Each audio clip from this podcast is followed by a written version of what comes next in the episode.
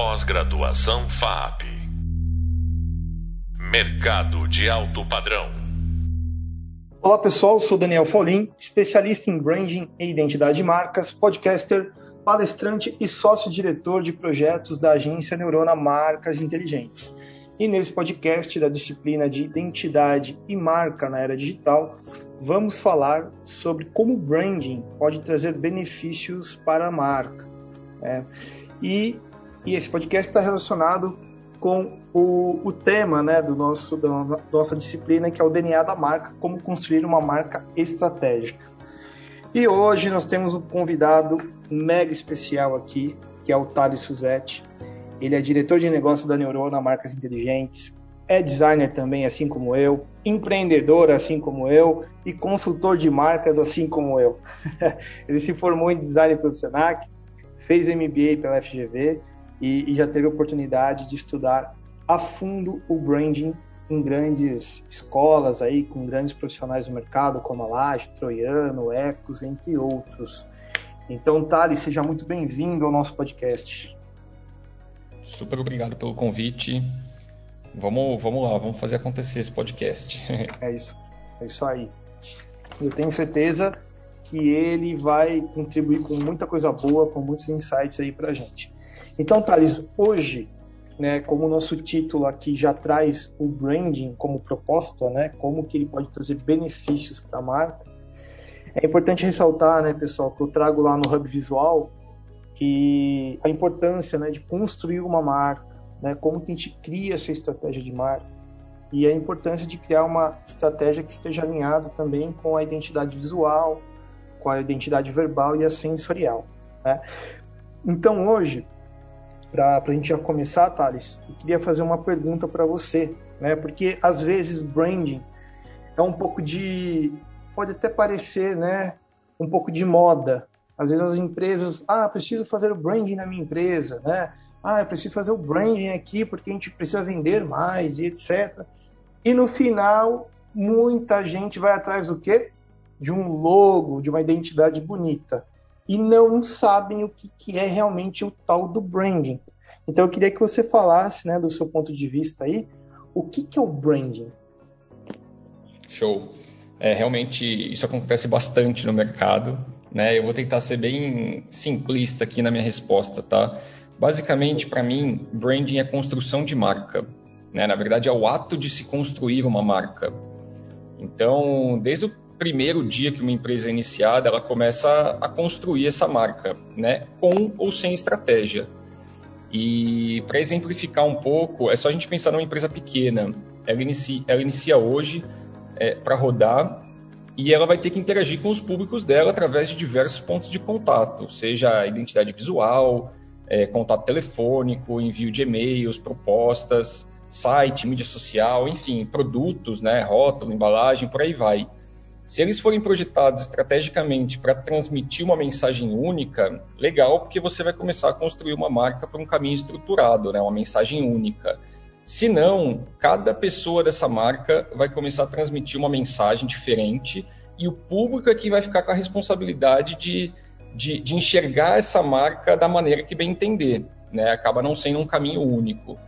Então, se eu, se eu puder resumir aqui, branding para mim é um, é um modelo de negócios, né? um modelo de pensamento onde a marca está sempre no centro.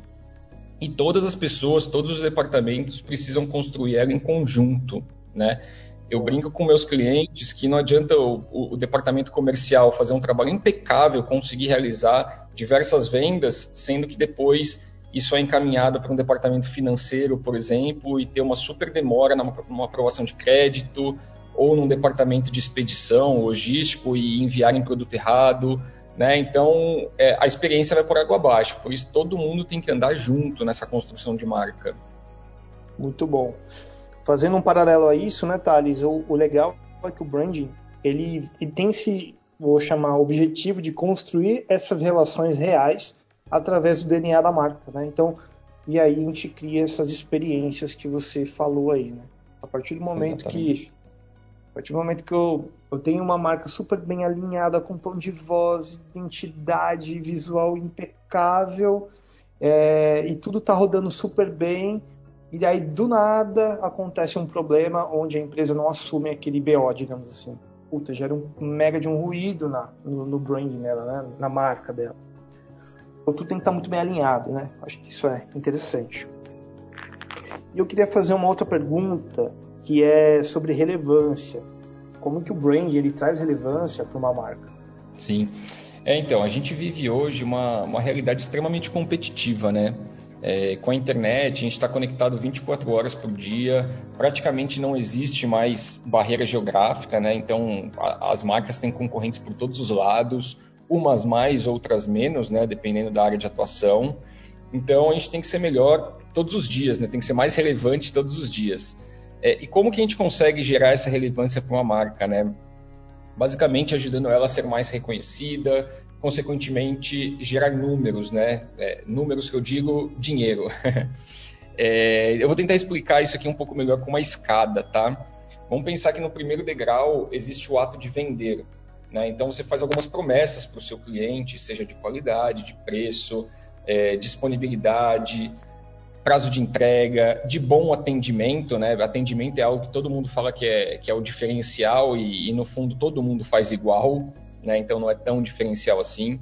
E você precisa cumprir tudo conforme se prometido. Nesse degrau é onde está a maioria das empresas, basicamente todas as empresas, né? Porque todo mundo precisa vender para sobreviver. É o básico, né? E a gente vê aí, você deve ter experiências assim, que muitos já pecam nesse início, né? Nem, nem nesse começo de venda não está sendo relevante. É, e aqui é onde também todo mundo fica reclamando da guerra de preço, né? Porque todo mundo acaba fazendo tudo igual. O segundo degrau, a gente começa a trabalhar com encantamento, né? E aí você começa a pensar em como sua marca pode fazer alguma coisa diferente da concorrência, obviamente melhor, né, do que a concorrência, para promover uma experiência diferenciada, uma experiência memorável. E aí entra o mapeamento de todos os departamentos, né? Então, como a gente consegue melhorar um processo X, né, ao longo da jornada do cliente, onde que eu posso incluir esse tal do ponto de encantamento. E a verdade é que metade das empresas nem chegam a pensar nisso, né? Elas estão tão focadas na operação, né, no, no número final de vendas, né, que a gente que falei no, no degrau anterior, é, e por isso que muitas vezes elas acabam se tornando ultrapassadas. E para finalizar, existe o terceiro degrau, que é do engajamento né, que é onde a marca precisa pensar em como está presente em todo o ecossistema que, que, que envolve ela. Né? Então, precisa reforçar seu propósito com a comunidade de uma maneira, de uma maneira geral, é, e isso faz com que os públicos queiram estar conectados com essa marca, queiram fazer parte desse movimento, e, consequentemente, isso acaba impulsionando suas vendas, né, melhorando seus números. É, e aí, uma coisa que é importante, né, baseado nesses três degraus, não adianta nada chegar no terceiro degrau e esquecer e falar, putz, agora eu sou eu, eu sou eu tô bom, né? Tô, tô engajando todo mundo, tô reforçando o propósito e esquecer lá do primeiro, né? Do básico, de, de vender bem, né? Se você não, não, não continua é, fazendo bem o primeiro, essa escada desmorona. Perfeito.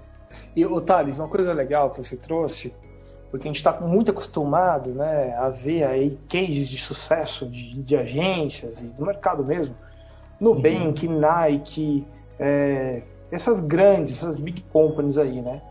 Mas a gente esquece que no Brasil e no mundo, né? Mas no Brasil tem tantas empresas ali de médio porte e pequeno porte que faturam milhões, né? Milhões, milhões, milhões, que é, não, não utilizam branding né, ainda como estratégia de marca, como modelo de negócio. Né?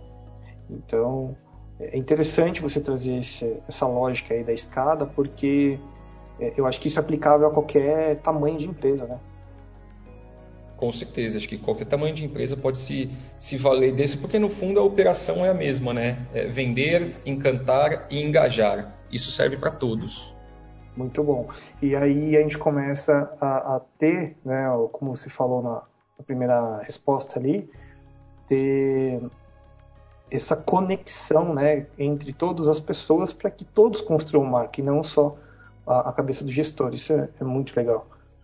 E Thales, é, na sua opinião, qual, qual, qual é o desafio né, que uma empresa tem na hora de implementar o branding, principalmente aquelas que estão é, em fase de crescimento? Tá. É, bom, acho que, acho que existem alguns desafios, né? Eu vou, acho que até já comentei esse aqui, que, primeiro, é, é uma cultura organizacional com foco apenas na venda, né? Então, tem empresas que têm uma visão apenas de, de, curto prazo, né? Qual que é a meta desse trimestre? A gente precisa fazer esses números, precisa vender, né? E branding é algo a longo prazo, não tem jeito. Você vai construir hoje para né, ir construindo ao longo do tempo para colher lá na frente. Então, acho que o primeiro desafio é, é quebrar essa, essa cultura de venda, né? Acho que uma, uma segunda é a, a aceitação do C-level, né? Então, o, o, CEO, vamos falar assim, e outros Cs aí, eles geralmente são, são pessoas né, mais experientes é, e talvez nunca tenham trabalhado, né? Na época deles, quando eles faziam acontecer, não nem existia branding, né? Tava pensando em outras coisas. E se esses caras, né? Se, se a diretoria não comprar a ideia do branding, o, o projeto não anda, né? Então, é, branding é um projeto top-down, né? Se meu chefe não está olhando para isso, não vai ser eu que vou olhar e muito provavelmente não tenho nem suporte de metas, né, para suportar minhas ações, vamos falar assim. Então, acho que essa aceitação do, do C-Level é fundamental. É, um outro ponto que eu acho que é, um, que é um super desafio é também a falta de consistência, né? Muitas vezes as empresas têm boas ideias, querem, querem fazer alguma coisa diferente, só que faz uma vez e acabou, né? Então acaba não é. sendo não sendo lembrada por isso. Então, lembrando que branding é um verbo do gerúndio, né? Tem que ser feito todos os dias. Então, todas essas ideias têm que ser executadas com frequência, né? Até para gerar lembrança no, no, no público. É, e por fim, né, e acho que branding é um, é um modelo de gestão. Né? Então é algo, é algo complexo, envolve a empresa inteira, é algo grande. Né?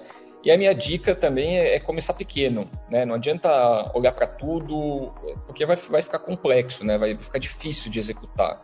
Então, vamos pegar pequenas partes, né? O que, que dá para fazer um pouquinho nessa área, um pouquinho naquela área, é, principalmente tentar engajar os próprios colaboradores a pensar em como suas áreas podem ser melhores, né? Então, como a gente falou anteriormente, todos os departamentos andam juntos. Então, se a gente conseguir criar os tais dos, dos guardiões da marca, né, em, em, pessoas que pensam em prol dessa marca, é, acho que isso também vai quebrando alguns paradigmas dentro da, da empresa, dentro da cultura organizacional. Muito bom. E tudo isso muito alinhado com o propósito e valores né, da, da empresa. Acho que é, é muito interessante o que você trouxe aí. E, cara, eu queria, assim, assim a gente fica. Eu fico viajando aqui, está falando, eu fico pensando em vários cases, várias, várias coisas que a gente já. projetos que a gente já participou, né? E aí eu queria que você contasse um pouco quais são as etapas do branding, né? Que a gente considera um brand bem feito. Você consegue, assim, passar rapidamente para quem está, putz, é legal, quero implementar isso, quero estudar mais, mas e aí? Como, quais são as etapas? Para onde eu começo, né? Sim, sim. É, é, essa parte é um pouco difícil, né? Mas a gente tentou estruturar aí ao longo do, do, do, tempo. E eu, eu acho que a gente pode falar em basicamente duas etapas, tá? É, a primeira é fazer um diagnóstico da sua empresa, né, da sua marca, muito bem feito. Né? Então, é, tirar uma foto dela de como ela é hoje. Né? Então, primeiro, com uma visão, vamos chamar de interna. Né? Então, é, entrevistando colaboradores, entendendo principalmente é, qual é a cultura organizacional da sua empresa, da sua marca, né? Então, acho que primeiro olhando para dentro, é, em segundo momento olhando para fora, né? Então, é, entendendo essa visão externa, como será que meus clientes, meus fornecedores, né, ou, ou outros stakeholders aí que eu tenho contato, como que esses players me enxergam, né? Será que eles estão é, tem uma visão defasada de mim? Será que está todo mundo é, olhando igual para mim, tem a mesma percepção? Então, acho que é super importante entender isso também. E, por fim, entender também a visão do mercado. Né? Então, como que os meus concorrentes estão se posicionando? Porque na hora do vamos ver, né, na hora da compra, da decisão, é, os clientes acabam optando né, pelas opções que eles têm. Então, eles vão olhar para os concorrentes, eles vão comparar, né? Então é super importante também entender como que eles estão se posicionando, se, posicionando, se comunicando com o mercado, se existe uma plataforma é, de marca por trás desses concorrentes. Então, acho que fazer essa análise é, de diagnóstico é super importante. E com isso em mãos, a gente vem com a segunda etapa, que aí sim é criar uma plataforma de marca. Né? Então, pensar em como explorar o seu melhor, né? teoricamente, com o diagnóstico, a gente já sabe o que a gente é bom. Né? Geralmente, as empresas sabem o que ela é boa e sabem que, o que são ruins. É, em, em como pensar em como ser relevante para esse público, como se diferenciar da concorrência. Né? Basicamente, nesse ponto, a gente alcança o, o propósito da marca, né? aquela, aquela famosa teoria do Golden Circle do, do Simon Sinek, é, que é que, que, basicamente diz o porquê que nós fazemos o que a gente está fazendo, né? Então acho que esse, esse propósito é o, acaba sendo o, o, principal ponto de uma marca, né? O DNA dela. Legal. É um pouco da, do que a Ana Couto fala também, né, Thales? Que uma marca, além de dar lucro, ela precisa né, engajar, ela precisa trazer é, uma conexão com os públicos, né? Ela precisa gerar valor, né? Compartilhar esse valor com, com a sociedade, com as pessoas, né? Então, assim, legal, né? Ter uma marca é muito bacana, mas a, o que, que, que elas estão fazendo além de gerar lucro, né? Acho que é uma, uma coisa interessante para trazer aqui também. Eu acho que tem a ver com essa, com essa etapa aí final de estratégia, né? Então, se eu não gero, se eu não estou gerando valor compartilhado, o que, que eu posso fazer para trazer isso para o mercado, né? Exatamente. É, até o Anaconto fala que o, que o lucro é, o, é igual ao oxigênio, né? Precisa existir para que você sobreviva, mas você não vive para isso. Né? Acho que é uma, uma metáfora super interessante que, que, que deve ser aplicada em todas as marcas. Boa. E Thales, para a gente assim, finalizar aqui o papo, eu queria que você contasse algum case que você participou de projeto de branding que fosse interessante para inspirar aqui os alunos e, e, mostrar um pouco, tentar trazer um pouco da prática aqui para o nosso podcast, entendeu? Tá. É, bom, na, na, nossa agência a gente é muito focado em empresas B2B, né? Então a gente acaba não tendo, não desenvolvendo tantos projetos B2C. É, por ser B2B, ele tem uma característica um pouco mais, vou, vou chamar de confidencial tá? Porque você acaba não é algo é, que você vai ver na mídia, que você vai ver na rua, né? Como como, como empresas B2C. Então, de uma forma geral, é, eu acho que vou, vou, tentar trazer um pouco, né? Um, uns exemplos um pouco diferentes, né? Por, por ser B2B. É, e a gente não é tão focado, as empresas B2B não são tão focadas em, em elementos visuais. Obviamente que a identidade visual, a comunicação, vai complementar, né, vai, vai comunicar esse, esse posicionamento de marca é, para os públicos deles. Mas eu acho que um ponto, se eu pudesse dar uma dica né, de, do, do que olhar nesses projetos, é principalmente, acho que eu já falei aqui, mas vou reforçar, é a cultura organizacional. Né? Esse aqui é o ponto primordial dessas empresas, porque eu vou, vou, vou dar um exemplo. É, uma vez um cliente é, queria porque queria e, se achava uma, uma empresa inovadora, né?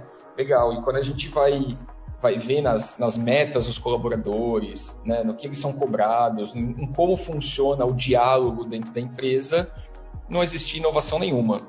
Né? Então, é, se a cultura organizacional não permite que, que, que não dê suporte para essa tal dessa inovação ou para o valor que for necessário para aquela empresa, não vai existir. Né? Então, eu acho que até quando eu trouxe aqui do diagnóstico, dessa visão interna é, de entrevistar os colaboradores, entender o que eles sentem na pele, né? porque uma coisa é você falar de valor é, na parede da, da, da, empresa, né? o que está lá escrito, e o que é vivido na prática. Né? Então, foque tempo nessa etapa que vai ser primordial, vai ser essencial para o sucesso, sucesso do projeto. Muito bom, Thales. Muito obrigado aí por tudo. Foi, meu, teve muita coisa boa aí. Espero que o pessoal né, consiga trazer também aí insights ao longo desse podcast para que consigam aplicar isso no dia a dia de fato. Né? Então, gente, só para completar aqui, é, tudo que o Thales trouxe aqui é uma coisa, é, é, são assuntos que a gente vivencia no dia a dia, são coisas que a gente né, traz na prática, então é, faz muito sentido o que ele fala, né? E também aqui como referência, eu deixo no Hub leitura é, dois livros super importantes, que é o Construindo Marcas Fortes, do David Acker, e o Branding e Gestão de Marcas, da Alice Thibault e Tim Calkins. Então, quem tiver aí quiser se aprofundar mais, pode ir lá no nosso hub de leitura e encontrar essas referências lá. Muito bem, muito obrigado, Thales, pela sua participação. Foi muito bom e eu tenho certeza que vai inspirar muita gente aí que está escutando o nosso podcast. Show de bola, super obrigado pelo convite, espero ter contribuído, espero ter passado um pouquinho da, da minha experiência. E, bom, só, só agradecer o convite mesmo. Tamo junto. Valeu, é, pessoal. Até o próximo podcast aí. Um abraço. Pós-graduação FAP Mercado de alto padrão.